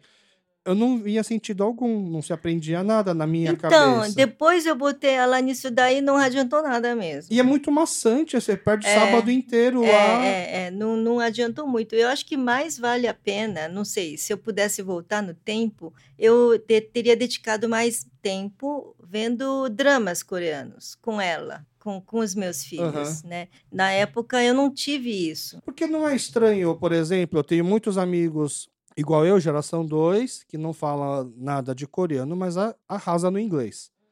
E o inglês você aprende, obviamente, também com filme, etc., mas naquela, na escola, num curso de inglês, duas vezes por semana, um, durante uma hora, né? Eu pensei, por que, que a gente não pode aprender coreano da mesma forma que a gente aprende inglês? Sendo que a gente ainda tem mais o plus de já ter um pouco do costume de falar coreano em casa. Será que não seria muito mais eficiente? Não, não seria muito mais rentável para um Hangarakyo, em vez de perder o sábado e gastar, desgastar o sábado da criança, que poderia estar fazendo outra atividade cultural, ela vai terça e quinta, das, 10, das 7 às 8 e fazer um curso de coreano, não seria mais eficiente, talvez? Acho que sim. Não tem um curso assim lá no centro educacional? Tem. É que, se eu não me engano, o Centro Cultural Coreano, o curso, ele é muito concorrido, né? Porque ele é muito barato. Aí entra uma outra questão também de quanto tem um do Bom Retiro. É, eu não cheguei a pesquisar, né? Tem um do Bom Retiro, sim. A minha esposa, ela veio para o Brasil com 15 anos. Ela, o coreano hum. dela é perfeito, né? ah. né? Então, ela, ela ela já botou na cabeça que coreano vai ser homeschooling para o meu filho, por exemplo. Então, eu acho que uma boa ideia é. Hoje em dia a gente tem a ferramenta do, das aulas online, né? Uhum.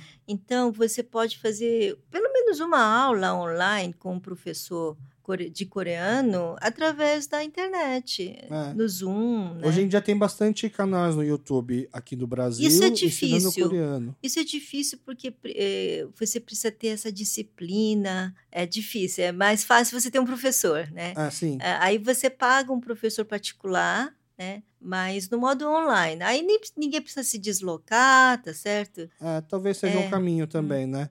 Porque eu já falei para minha esposa assim, eu, eu estudei Hangarakyo, eu fiz amizades em Hangarakyo, né? Mas eu acho que o ganho que você tem em relação ao tempo que você perde, porque sacrificar o sábado, né, de uma criança é doloroso, assim. É, nossa, que, a partir do momento que eu tinha que ir sozinho para Hangarakyo, uhum. o que eu cabulava, o que eu faltava, em vez de ir, na verdade, uhum, né? Uhum, é absurdo, assim. Aí eu fiquei pensando. Só que não dá para falar que é um dinheiro desperdiçado, porque já é muito barato, né? Tanto que é, é, entra um pouco assim daquela polêmica de quanto a gente realmente. Porque a grande. Não é que, de novo, quem não critica, é só tentando trazer outras opções. Mas as escolas coreanas são mantidas pelas igrejas, quase que assim, voltadas só para sua própria igreja e com uma mensalidade um valor simbólico, né? Então, acho que desprestigia tudo no geral, tanto o professor que está lá trabalhando, quanto o, o, interesse do aluno, né? É porque é, os professores também não são professores profissionais, Vamos, né? Uh -huh. E hoje em dia tem tanta ferramenta de ensino e teorias de ensino diferentes que torna o aprendizado muito mais lúdico, né? E eles não têm muito contato, não têm tempo, né, para absorver essas novas metodologias, né? O que é uma pena também, né? Então, você, você jovem que adora a cultura coreana ou até pensa em fazer faculdade na Coreia, talvez fazer uma faculdade de letras só para que o seu segundo, terceiro, quarto ano você possa fazer um curso voltado, não seja o caminho mais prático, né? É porque você precisa prestar vestibular. E nem todo mundo tem nível Uhum. para entrar na USP, né? Aham. Então, ah, esse caminho é difícil, pra, principalmente quem não mora em São Paulo, não sei, né? Não é tão fácil, E né? São quantas aulas por semana, por exemplo, para um aluno? Então, é que é, lá tem toda uma estrutura que a gente tem que seguir, né? E quem, é, quem faz coreano tem a opção de fazer só o coreano, ou coreano e português. Então, a maioria faz coreano e português, porque se não conseguir nenhum emprego na área de coreano, pelo menos garante o português, né? Tá. E ainda por cima, tem que, para garantir ainda mais, o pessoal faz o módulo licenciatura, que são horas que você faz na educação e aí você tem o certificado. Então, se não der nada certo, você vai tentar pleitear um- uma vaga como pro- professor de português, revisor, redator, né? Ah, e então a gente tem aulas de português, né? E aula de português não é só aula de português, você tem que ler Camões, tá certo? Então, Uhum. é, porque é, é língua e literatura, Literatura. né? Então a coisa é meio engessada, ele não dá liberdade, né? Eu quero fazer só língua. Aí eles falam, não, então vai para o curso de língua, não fica aqui na universidade, né? Uhum. Então tem todas essas estruturas que a gente tem que cumprir, tem que fazer linguística, né? literatura brasileira, literatura portuguesa, né? Então a gente dá coreano 1, 2, 3, 4, 5, 6, que são três anos, né? Então cada, cada disciplina de língua são três aulas por semana. Tá. É, quase duas horas por. São quase cinco horas, né? Dá Uhum. umas cinco horas por semana de língua. Ah, além de língua. Então, de língua só tem esse, de língua oficial só tem esses. Daí a gente tem alguns cursos optativos que a gente consegue oferecer, como tópicos de língua, pode ter ou pode não ter. Ah, tem literatura moderna 1, 2, literatura clássica 1, 2, cultura 1, 2. Ah, tá. Então, se a pessoa está focada só no coreano, ela consegue preencher bastante da sua semana só com os cursos obrigatórios e as optativas coreanas que tem lá. Então, vocês, uma grade são, são oito, dez aulas, né? Porque tem duas aulas por dia. Então, de Uhum. segunda a sexta, cinco aulas. Obrigatórias do coreano, você tem três, quatro, que pode ser. Essa quarta pode ser, como eu falei, literatura moderna, clássica ou cultura. E aí, talvez uma optativa. Então, ah, você vai conseguir, no mínimo, quatro. Às vezes cinco, às vezes seis. Aí o resto é de português. extras. Ah, entendi. É, porque é, é, às vezes é meio constrangedor ver. É, é um constrangedor meio errado, né? Mas assim, você vê gente brasileira, né, que fala muito melhor, Sim, sim, conhece sim, muito melhor. É que, ah, não sei, é, se, se a sua condição financeira mais familiar, porque não é só financeira, tem, tem- permite, ah, o ideal seria você visitar a Coreia ah, anualmente, ou pelo menos a cada dois anos, passar um tempo com outros familiares, Ah, E né? hoje está cada vez mais difícil É, isso, está cada É, vez mais caro. isso, isso realmente dá um boost bem forte. Ainda tem as bolsas da Coreia para cá? Deve ter. Por exemplo, a minha filha, ela deu um salto quando eu mandei ela num programa desses com bolsa. Claro que a Ah. bolsa é parcial, né? Uhum. Ela ficou lá dois meses, acho que três meses num curso de férias. Isso fez uma diferença nela, bem grande. Entendi. Eu acho que agora, porque a Coreia trabalhou muito tempo essa questão de germinar fora da Coreia a língua coreana, mas acho que hoje eles podem se dar ao luxo de só colher, né? Porque o interesse mundial que tem, tanto pelo música, te- eh, televisão, né? E agora também os livros coreanos, né? Tá, tá tendo uma, agora uma onda de procura atrás dos livros. Eu tentei comprar alguns livros, eu ia na, na, na livraria que fica no, no Conjunto Nacional, né? A, a- Cultura, que é, pensei, ah, uma livraria grande, vamos lá, né? Aí eu falei assim, ah, eu tô procurando alguns livros. Aí eu fui, falei o primeiro, não, esse eu não, ele já falou, não tenho. Ah, Qual? você nem pesquisou, como você sabe que não tem? Não, porque já vieram procurar e não tinha. Qual, qual? Era vegetariana. Ah, É, isso acho que foi, foi coisa de alguns meses atrás. ah, ah. Então tá. E esse, a gente já falou assim: se você for procurar só autores coreanos, eu já te adianto, agora eu não tenho nada, porque já esgotou. O que eu tinha. não- ele falou assim: não vem muito, mas quando vem, esgota. Ele falou desse jeito. Ele, aí eu perguntei, mas já tem gente que já vem aqui por causa de eu quero autores coreanos? É, igual você fez, essa listinha no papel, Mas, por exemplo, ah, Acho que chiclete também. Chiclete? Sukiyaki de domingo. Chiclete é poesia. Aham. Ah, bom, eu tenho comigo, posso vender. Ah, não, não. eu- mas assim, é. O sukiyaki de domingo talvez esteja é, esgotado, sim. É, agora, os dois últimos livros que eu fiz foram HQ, né? Tá. É, Eles chamam de graphic novel, Aham. para ficar bonito. Gibi. Não, é porque, porque o intuito não é entretenimento, purame- puramente entretenimento. O intuito é literário. Tá. Por isso que eles chamam de novelas gráficas, graphic novel. E, inclusive, uma autora famosa, premiada, ganhou muitos prêmios interna- internacionais. Um que se chama Grama, que é Uhum. sobre mulheres de conforto, na época da, eh, da ocupação japonesa, Aham. em contexto da Segunda Guerra Mundial. E o outro sobre, ahn, sobre a Guerra da Coreia. E as famílias separadas, né? Então, esses dois, por exemplo, um, o primeiro chama Grama e o segundo chama A Espera, você consegue ver, comprar no- na Amazon. Não, assim, pela Ah. internet sim. Ah, É que eu, eu gosto de evitar ao máximo comprar pela internet, ah, né? entendi. Entendeu? Eu gosto de tentar prestigiar as poucas livrarias que ainda tem, apesar da certo. cultura não ser uma pequena, mas a cultura mesmo já perdeu muito o tamanho Nossa, dela, aquilo né? era muito maior, né? É, e- Ele ocupava praticamente toda, todo o Exato, conjunto nacional, é, né? Então, É. então eu gosto de tentar ao máximo prestigiar sempre. Uhum. Como eu, tenho um, eu tenho um bar e eu não sou um produtor de cerveja, eu aprendi com o meu bar a respeitar a cadeia, né? É que nós coreanos como comerciante, a gente tem sempre, a gente aprendeu dos nossos pais a atravessar, né? Do tipo assim, vamos direto ao fornecedor, vamos- não vamos fazer, a gente a gente não faz compra num supermercado pequeno, a gente faz compra no atacadista.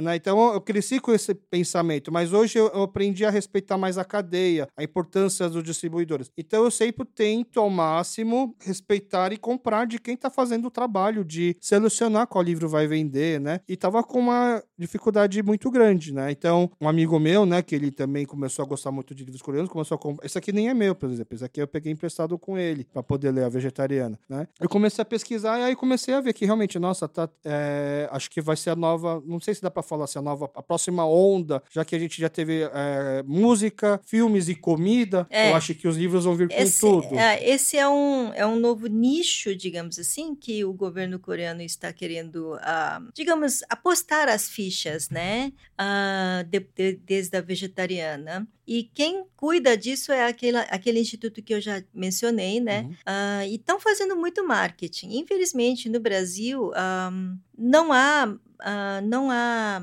Primeiro, é pouco o número de tradutores que possam fazer. E depois, o que se paga é muito pouco. Eu não sou tradutora de inglês, mas se você me der um texto em inglês para traduzir, eu traduzo três vezes mais rápido do que eu traduzisse do coreano para o português com toda a experiência que eu tenho Uhum. tá certo? Então, ah, mesmo eles tentam jogar um pouquinho mais alto, mas mesmo assim, você traduz um livro de 200 a 300 páginas, eles oferecem, digamos, 3 mil reais, 4 mil E reais. é um trabalho que duraria quantos dias ou meses? Olha, se você ficar oito horas por dia fazendo, para fazer um livro, eu ficaria uns dois meses. Nossa. Então, é um trabalho que rende muito pouco. Não é possível você viver da- daquela maneira. E a gente tá tendo nos livros a mesma coisa que acontece com as novelas, que é, em vez de traduzir do coreano, traduzir da versão já traduzida em Sim, inglês. isso está acontecendo muito. Inclusive, muitos títulos sobre a Coreia que estão chegando são aqueles. Está na moda, que a gente chama de literatura dos expatriados. Então, são pessoas que, como a gente, como Nick Farwell, que você Uhum. deve conhecer, que, que vive em outro país, escreve na língua do outro país, mas não é o caso do Nick Farwell, mas tem muitos autores coreano-americanos que falam sobre a Coreia. A exemplo do Patinko, que você Uhum. deve conhecer, e teve vários O outros. Crying Mart também. É, tem vários, né? Esses autores estão sendo ah, mais. ah, mais, como é que eu vou dizer, privilegiados porque tem muitos tradutores do inglês. Não, mas eu digo no sentido assim, é, por exemplo, é, seria poss- é, é, encontrar aqui algum livro escrito em coreano E aí ele foi traduzido em inglês, porque no- nos Estados Unidos eu acredito que você Ah, tenha muito sim, mais sim, tem, tradutores. Tem. E Eu aí a vou- gente chega é, no Brasil a versão é. traduzida do. Sim, eu vou te dar um exemplo. Ah, você deve conhecer eh, o clube de leitura que eu estou fazendo. Sim. Tá muito legal, O né? clube Só para explicar para o pessoal, o que que é um clube de leitura? O clube de leitura está na moda, acho que muita, no contexto da pandemia ganhou muita, muito mercado, né? Ah, que são grupos de pessoas que se reúnem em torno de um, digamos, um líder, né? E lê, lê um livro por, por mês ou um- a cada dois meses, porque ah, é muito mais gostoso você ler em grupo do que sozinho, entendeu? Mas assim, não é que as pessoas aceitem e leem juntos. Cada um lê, depois Cada um lê depois, encontra para um debate, para tirar dúvidas. Tipo, a cada tá? semana lê alguns números de páginas combinado e aí se encontra. Eu acho que geralmente lê inteiro. Lê o livro inteiro. É, ah. em um mês, né? Daí a gente se reúnem online, né, para discutir e tal, né? Tem vários grupos. Tem, por exemplo, eu conheci um grupo que só lê literatura produzida por mulheres. Tá. Né? Então tem nichos bastante diversificados. E a gente tem um nicho de livro de clube de livro, literatura coreana. É, então, não é exatamente um clube permanente, porque eu fiz esse projeto, eu submeti para o Instituto, eles compraram a ideia e a gente elegeu cinco livros para fazer isso. E eu elegi cinco livros que tivessem como pano de fundo alguma coisa da história coreana ou da filosofia coreana, que eu tinha certeza que se eu desse mais informações, a fruição da obra seria muito melhor. Tá. E aí, então, eu não, não elegi, por exemplo, Sukiyaki de Domingo. Poderia, né? É, mas ah, peguei temas históricos, né? E um desses livros, que se chama Flor Negra, foi traduzido do inglês. E, a exemplo disso, tem a, a Flora Hen, que também foi traduzido é, do inglês. Tem, tem alguns outros, e que eu não me lembro agora. O, a, por favor, cuide da mamãe. Ah, esse foi traduzido do É, inglês. esse Ah, também esse foi do inglês. Tem vários, né? Eu não me lembro agora todos. Vai sair um agora que também foi traduzido do E inglês. é válida naquela, naquele pensamento: quem não tem cão caça com gato. Então, existe uma coisa que, ah, que eu chamo de Escola Brasileira de Tradução, né? Que é o, o Haroldo foi um dos responsáveis por elevar muito a qualidade eh, das traduções em geral, né? Ahn, eu li esse Flor Negra recentemente para poder falar nesse, no, no clube, Em né? coreano. É, não, eu li em português, português. né? E deu claramente para ver que a tradução para o inglês foi mal feita, Tá. né? Ahn, E consequentemente. e, consequentemente, veio errado. Não, não vou dizer errado, Aham. veio mal feito pro, Uhum. pro. Isso, hoje em dia, está bem melhorado, porque eh, os Estados Unidos eh, também não tinha muitos tradu- tradutores, mas recentemente estão vindo muitos tradutores e eles estão com um nível muito bom. Tanto é que quando eu me empaco assim numa solução, eu até vou no inglês para ver como é que o inglês fez, né? Ah, Às vezes encontro muito lixo, principalmente em poesia, meu Deus do céu. Mas em prosa, eh, quer dizer, tem tradutores e tradutores, né? Então, um bom tradutor do inglês hoje em dia tá bom. Aí, mas só que quem vai dizer, olha, esse tradutor é bom, pode traduzir daqui que vai dar ok, entendeu? As, as ed- editoras brasileiras não têm muita, Uhum. muita noção, pega o que tem, né? Então, Uhum. vale a pena? Vale. Depende do tradutor do, do original, né? Podia ter esses clubes de livro, que nem você. No propósito do clube de livro, é, poder explicar para as pessoas algumas coisas que estão fora das páginas para elas entenderem melhor a história. Então, foi isso, então, isso que eu estou fazendo. No primeiro encontro, no eh, no- nos primeiros dias do mês, a gente faz um evento online e eu explico do- o que está por trás disso. Né? Então, por exemplo, o último livro é sobre a Guerra da Coreia e a, e a questão das famílias separadas. E não sei se você assistiu um filme muito, muito famoso que, em inglês, traduzido do inglês para o português, ficou Ode ao Meu Pai. Em coreano é Kukjae-sijang. Ah, sim, sim. É, então, aquele. É do Han, Han Jong-min, né? É isso Sei, sei. aque- aquele episódio de, de carregar os refugiados num navio, né? Então, esse livro, A Espera, é sobre esse episódio e as famílias separadas, né? Então, eu fiz uma palestra para os inscritos sobre a Guerra da Coreia, sobre como que os russos entraram... Isso antes de ler o livro. Isso, antes de ler o livro. Livro. Aí, no final do mês, a gente faz um encontro virtual, aí convidando um especialista brasileiro que vai falar, que, que é um conhecedor das, das literaturas de guerra, tá certo? E vai falar sobre o livro e também receber perguntas e respostas, né? Então, uh, a gente fez sobre o, o Contos da Tartaruga Dourada, que é do século XV. Então, você precisa explicar o taoísmo coreano, o confucionismo, o budismo na Coreia. Uhum. Então, uh, e aí o primeiro foi sobre o incidente de Gwangju, então eu dei uma palestra sobre Gwangju e assim por diante. Atos né? humanos. Atos humanos, isso. Entendi.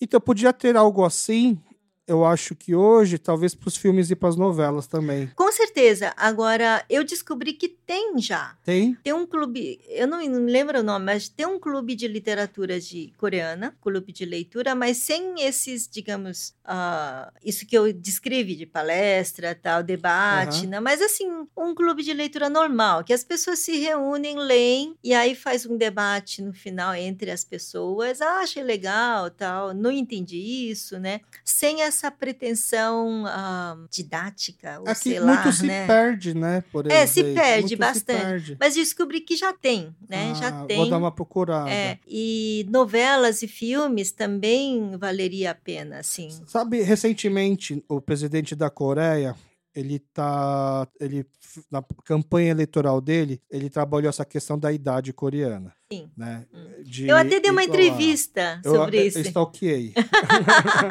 mas, mas, assim, pulando um pouco esse assunto, que é em relação à questão da idade, né? Que é uma forma de tentar integrar mais a Coreia ao resto do mundo, por exemplo.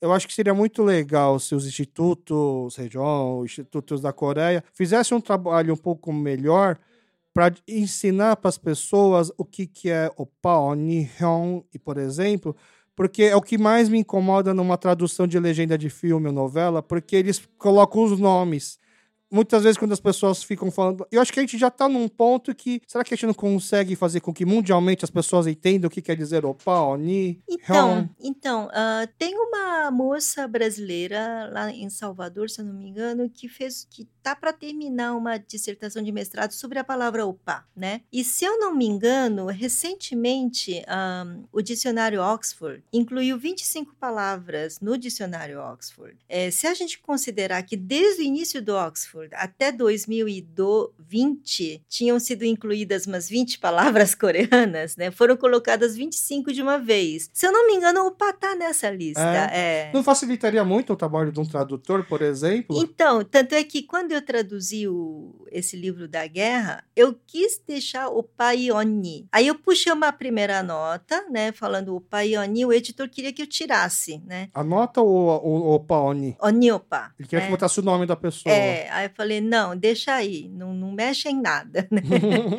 aí eu acho que ficou legal. Eu acho que o pai Oni, por exemplo, com certeza vai ser, como é que, eu, como é que diz? Vai ser universalizado. Vai, vai ficar é. na boca do povo. É, vai cair. Isso com certeza vai. Agora, tem outras palavras que são mais difíceis. Então, mas né? se a gente fosse fazer uma lista de prioridade, eu, eu acho que quase certeza que essas quatro, Oni, Opa, Nuna, Reon, deveriam entrar, né? Acho que facilitaria muito. Por né? exemplo, tem. É, Irmãozinho, é... né? Quando eu vejo, eu vejo as traduções. Você sabia que entre os universitários coreanos, uma menina chama. Uma menina, uma universitária, chama um universitário de Hong. Eu já vi isso, eu queria entender o porquê. isso é. É pra, é pra, não, é pra não chegar tão com forma íntima e usar opa. É porque você chamar alguém de opa, é, você. Traz. Opa, é, né? É uma coisa assim, ela tem uma carga sentimental muito grande, né? Então, você chamar ele de Hon é uma forma de dessexualizar a relação, tá é, ou então os Romber, Ruber, né? É, exatamente. É. É, então, o, o, que, por exemplo, eu, eu, vejo... Às vezes eu me perco, né? Eu gosto de ver, apesar de entender quase tudo, eu gosto de ver conteúdo de streaming, assim, em coreano, com legenda em português. Aí, às vezes, na distração de eu tô mais preocupado em ler do que ouvir, eu vejo o nome, eu, nossa, quem que é essa pessoa mesmo? Porque, eu, porque nome coreano, a gente, a gente que é coreano, a gente não costuma decorar o nome dos isso, personagens, né? Isso parece, sabe, quando um brasileiro olha, mas é, vocês são todos iguais, mas né? Eu tenho nome aqui muita dificuldade. Não é o seu caso, porque o, sua, o seu aspecto é diferente, mas até eu falo, mas essas meninas são todas iguais. Exato, tem muito disso. É, né? é to, todo mundo cabelo escorrido, né? É. Cabelo da mesma cor, né? Por isso que se tinge tanto também, cabelo. Você costuma assistir bastante? Não, eu nunca fui dorameira. Não. Eu já assisti algumas novelas e no ano passado, eu acho, os alunos meio que me obrigaram a assistir uma novela. Qual que era? o Mr. Sunshine. Ah, mas é muito boa, não? Ah, não historicamente ah, tem muitos erros. É uma ficção. É uma ficção. É que eu já vi no passado uh, produções históricas, digamos, memoráveis, daquelas tá. que você tira o chapéu, né? depois de ver aquilo, isso parece uma brincadeira, é. Mas é, mas é. é. Então, depois, não sei se você já assistiu novelas antigas como Hojun, Yeomyeon no Dongja, que são uh, novelas históricas, uhum. assim, que são, nossa, é, é tão bem feito. É memória afetiva. Se é. você assistir novamente, acho que você não consegue. É, vou, vou dar, pode ser que sim, né? Mas assim, eu digo, é, eles são mais colados aos fatos. Ah, tá. Isso... Tanto é que, sem perder o fun, sem perder a diversão, né? Porque eu me lembro que as primeiras, nas primeiras novelas históricas, quando aparecia uma personagem, aparecia a legenda, nome verdadeiro dele, quem quando foi? ele nasce, quem foi, né? Para dizer, ó, essa figura realmente uhum. existiu, né? Pra, então, eram verdadeiras aulas de história, né? Então, depois que esgotou pouco isso, agora começaram a apelar, né? Porque tem, eu eu já vi coisas assim tão estapafúrdias, né? Não vou dizer que Mr. Sunshine é ruim, tá certo? não é. É que é uma ficção. É, não é ruim, embora tenha muitas coisas ali completamente irreais, né? Uhum. Mas e aí aquilo virou, abriu uma comporta, né? Daí eu vi um monte depois daquilo. Uh, aí agora eu consegui dar uma parada, porque para mim é muito custoso em termos de tempo assistir novela. Eu, eu trabalho de tempo todo, né? Uhum. Então, mas assim, é uma boa novela que eu, que eu achei bem feita e também é, ah, refletidas. Sei, sei. Eu achei muito bem feita, porque é coisa de adulto, né? Uhum. Aí tem novelas que você assiste o primeiro capítulo e você fala assim, ah, por exemplo... Bobinho. Meu, meu filho queria que eu visse, como é que fala? Itaewon Class. Que isso era não sei o quê. Tá? Eu assisti dois capítulos e falei, ah, não vou assistir, é muito, muito teen pra mim, sabe? Ó, minha recomendação, então. Ó, sem querer, a gente já tá entrando. A gente já, já bateu o tempo, obviamente, e eu sempre peço no final recomendações. E eu já passei também no, no outro episódio para Paula, o para Paula aqui cineasta, recomendações de duas novelas que não são tão teen, que não são para jovens, né? Que é o Nae Ajoshi. Hum, eu já vi também. É, uhum. é, é, uma outra pegada muito é melhor, boa. né? Uhum. E o Miss Rain. Também vi, é boa, né? muito boa. Eu, eu fico assim tão, eu, eu, eu acho, eu entendo, né? É um produto mais pop os outros fazerem sucesso, mas eu acho que K-drama, né, como a gente está chamando hoje, né, é, mu é, é, é, muito mais complexo, tem muito mais coisas, né? Assim como eu imagino que na parte da literatura também é, tem as coisas mais pop, né, que começam a chegar. Eu acho até que eu torço para que os livros entrem na mesma onda que entrou música, novela e comida, mas eu acho que os webtoons vão atropelar antes. Né? Porque, porque é mais pop, né? É mais popular por isso mesmo. Né? Mas é, eu ia fazer um comentário do. Quando você estava falando do Mr. Sunshine. Bom, depois se eu voltar. Ah, o nosso tempo está acabando e a gente nem falou da vegetariana. e é, e é um, uma coisa que eu queria muito falar. Hum. Mas eu quero deixar como convite aberto, na verdade. Assim, gente, hoje, pra, nessa já expliquei para algumas pessoas, nessa primeira temporada, eu estou chamando pessoas para que possam se apresentar para nossa comunidade, principalmente para os mais novos, né? Para depois a gente não precisar ter que retomar, contar toda a sua história do Haroldo, porque que você tem uma certa autoridade para falar sobre livros, para a gente depois poder falar especificamente sobre livros, né? Tanto os coreanos quanto os Kyopo, né? Os escritos pelos Kyopo nos outros países, né? Porque é, é, na Coreia se lê bastante, né? A gente tem muitas É, em, em- livrarias. em produz comparação, em comparação com o Brasil, sim. tá? Eu não queria chegar até não, aí, mas. Dizem que dizem que depois da que a vegetariana ganhou o prêmio, ah, deu uma Uhum. revitalizada nas leituras, porque estava em curva, curva descendente. O 1982 já foi traduzido lá? O, Sim, já português? saiu, já É? saiu. E foi tradução do coreano para o português também, não foi? Não, foi do inglês. Foi do inglês? É. E, e acho que esse é um livro que talvez não pudesse ser traduzido do inglês, não, porque deve ter. Eu não li, minha esposa leu, eu não li, eu só vi o filme. Eu também só vi o filme. é, mas é. eu fico imaginando quanto- É. quantas coisas deve ter lá É, nas entrelinhas, né? é, mesmo que você puxe uma nota explicando, é diferente você sentir aquilo, né? É, é difícil. é Você vai ter muito mais nota do que livro no final.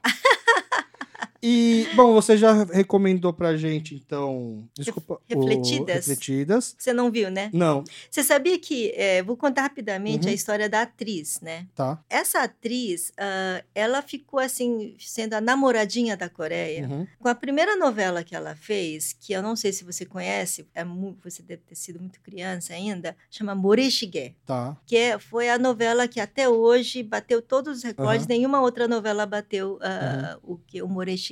É, você sabe que uma vez eu tinha, eu amo, eu gosto tanto desse, quer dizer, como você falou, eu fui rever, né? Não era a mesma coisa do que eu sentia Viu? na década de 90, Aham. quando aquela novela estourou. Bom, ela se tornou a namoradinha da Coreia. Ela, ela tinha sido Miss Coreia, mas não a, a primeira, a segunda, Tá. o segundo lugar. Mas a primeira, ninguém mais se lembra dela. Essa Uhum. segunda, ela virou a namoradinha da Coreia porque ela fez essa novela, Morishige. Ela se casou com nada mais menos de um filho do Sam, da, da, da família Samsung, certo? E, ah, e ela se separou tem uns 10 anos, talvez. E depois que ela se separou, ela ficou, digamos, 20 anos sem, sem estar nas telas. E quando ela voltou, falou assim: graças a Deus que você voltou, a gente quer você ver na tela de novo, né? Aí ela fez um filme e tal, mas não foi aquela coisa. Mas com refletidas, ela, digamos assim, Estourou de novo. nossa, ela, né, ela tá linda. Ressurgiu. Aos 50 ela tá linda ainda. Entendi. Nossa, é. E em termos de comida coreana, algum restaurante, algum lugar que você gosta de ir é, em, em ocasiões especiais para se reconfortar? Porque a gente sempre fala que comida coreana é, alimenta a alma, né? Não é só você não come só para encher o bucho ou só por causa do paladar. Traz Uhum. muitas memórias, né? Ó, eu gosto muito de uma sopa é, chamada Hwangtaetang. Ah, na Coreia existem restaurantes que só vendem isso, Tá. né? E tem Hantetan aqui em São Paulo? Vende no Kaya Tá. e tem a versão com outro nome chamado Bugokuk, porque Hwangtae e Bugok é a mesma coisa. Ah, tá. É, na verdade, É o bacalhau. é o bacalhau, o, é o bacalhau, ele leva, quer ver? Myeongtae, Dongtae, Hwangtae, Bugok, Kodari. Ele tem uns sete nomes. Tá. É o mesmo peixe. Tá. Ele leva nomes eh, diferentes de, de acordo com o grau de desidratação e com, com o processo de- desidratação. Então, Hangtae e Pugó, por exemplo, eles têm processo de desidratação diferentes, mas é o mesmo peixe. Aham. Então, nesse, tem um outro restaurante na Talmud Torá que se chama Ponhyang Matchip, que serve essa mesma sopa sob o nome de Pugoku. Tá. No Kaya é, é Hwangtaetang. Os dois são receitas diferentes. Uhum. Um leva mais nabo, o outro não leva nabo, mas assim, Algum deles vai ovo? os dois vão. Os dois vão lá. É. Nossa, aquilo pra mim, é- eu adoro aquilo. Não é comida de ressaca, não? É verdade, é verdade. eu ia falar é comida de velho, mas Não, é, é é comida de comida de ressaca. ressaca, é verdade. Então eu tá gosto, bom. eu gosto daquilo. Ótima dica. É, é, meus pais, minha mãe fazia em casa e das sopas que ela fazia era a que eu menos gostava quando criança. Sério? Depois, quando Ah. velho, é uma das que eu passei a mais gostar, mas É. quando criança eu não gostava. É, comida de velho. Mas eu já, eu, eu sempre bato nessa tecla. Eu acho que as sopas coreanas vai ser o próximo boom também. Vão... A pessoa fala muito do churrasco coreano é porque não conhece o poder das sopas coreanas. Mas você sabe que tem uma população brasileira muito grande que odeia sopa? Sopa no geral. Sopa no geral. Ah, sim. É, Porque é. não, é que, mas sopa coreana é outra coisa. Porque é o, é o sucesso que o lamen fez. É, né, tá, é agora, verdade. Mas é. eu acho que as sopas coreanas dá para ir por esse caminho. É, fica aqui o convite, espero que não tenha sido uma experiência tão traumatizante, tá? Para as pessoas que não sabem, assim, eu tô batalhando faz tempo para conseguir trazer a professora Yun aqui para gente Nossa, eu, conversar. eu peguei Covid, É, né? a gente teve alguma série de desencontros, mas em breve eu terei novidades que vão facilitar que a gente possa gravar mais vezes. Aí, quem sabe, até organizar um pequeno clube do livro, da cultura coreana, para a gente poder é, passar um pouco mais também, porque o pessoal fala que a comunidade coreana aqui no Brasil, que o diminuiu muito, mas eu sou, da, eu sou daquele cara que acredita que não, que cresceu, só que ela perdeu o engajamento. Acho que número de pessoas descendentes que tem lá, se fizer aquele teste de DNA, tem uma porcentagem coreana, é muito maior do que os 50 mil que a gente já teve. Só que como abrasileiramos, isso não quer dizer que é ruim, é bom, mas assim, talvez se a gente conseguir trazer um pouco facilidade para as pessoas a reencontrar as suas raízes, identidade, a gente vai ver que esse número é muito maior. Então fica aqui o convite, tá bom? Mais uma vez, muito obrigado pelo seu tempo De e por tanto nada. conhecimento por Prazer. Tchau, gente. Obrigado. E esse foi mais um episódio do CupoCast. Espero que tenham gostado e muito obrigado a você que ficou até o final. Por favor, deixe seu comentário, críticas e sugestões nas nossas redes sociais, Facebook e Instagram, arroba CupoCast, ou mande um e-mail pra gente, cupocast.gmail.com. Muito obrigado e até o próximo episódio. Uma produção, voz e conteúdo.